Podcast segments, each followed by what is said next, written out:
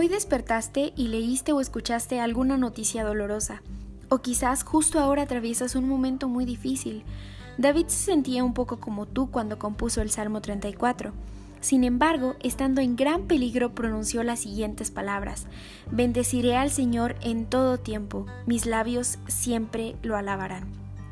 Bendecir no es otra cosa que bien decir, decir cosas buenas sobre algo o alguien. Y eso es muy fácil cuando todo va bien, pero en el instante en el que todo parece derrumbarse, qué complejo se vuelve.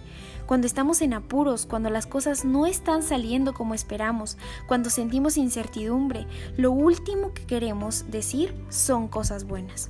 Justo en ese momento vale mucho la pena recordar una de las cualidades más maravillosas de Dios.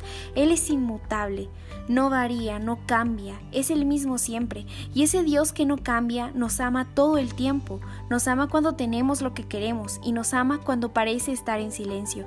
Él siempre tiene una perspectiva totalmente diferente de las circunstancias. Él te ama hoy, te amó ayer y te va a amar mañana. Los hechos dolorosos a nuestro alrededor parecen muy reales, se acercan, se deslizan, se llevan nuestra paz.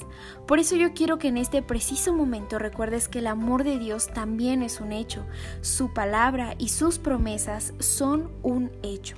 El amor de Dios es un hecho sin importar tu circunstancia. Por eso podemos y debemos bendecir, bien decir, decir cosas buenas acerca de Él y al hacerlo en automático estamos alabando. La alabanza ocurre cuando reconocemos lo que Dios ha hecho, cuando nos convencemos que Dios hace y que Él hará. Y Él hace cosas increíbles, cosas imposibles, cosas que rebasan por completo nuestro pensamiento. Repasemos un momento las cosas que sabemos que Él ha hecho. Creó los cielos y creó la tierra.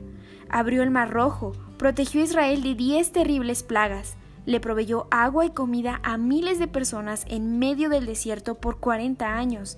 Ganó batallas en silencio y con gritos solamente. Detuvo el sol, se hizo hombre, sanó paralíticos, limpió leprosos, murió y resucitó tres días después. Dios ha hecho y hace cosas que escapan totalmente de nuestra lógica y de toda ciencia. ¿Hay algo imposible para Él? No, no lo hay. Nada es imposible para Dios. Por lo tanto, aunque por todas partes y a todo momento nuestra esperanza parezca llegar al límite, hay que confiar y seguir confiando hasta el fin. Y confiar no es que debas hacer algo, tampoco que debas entender los porqués.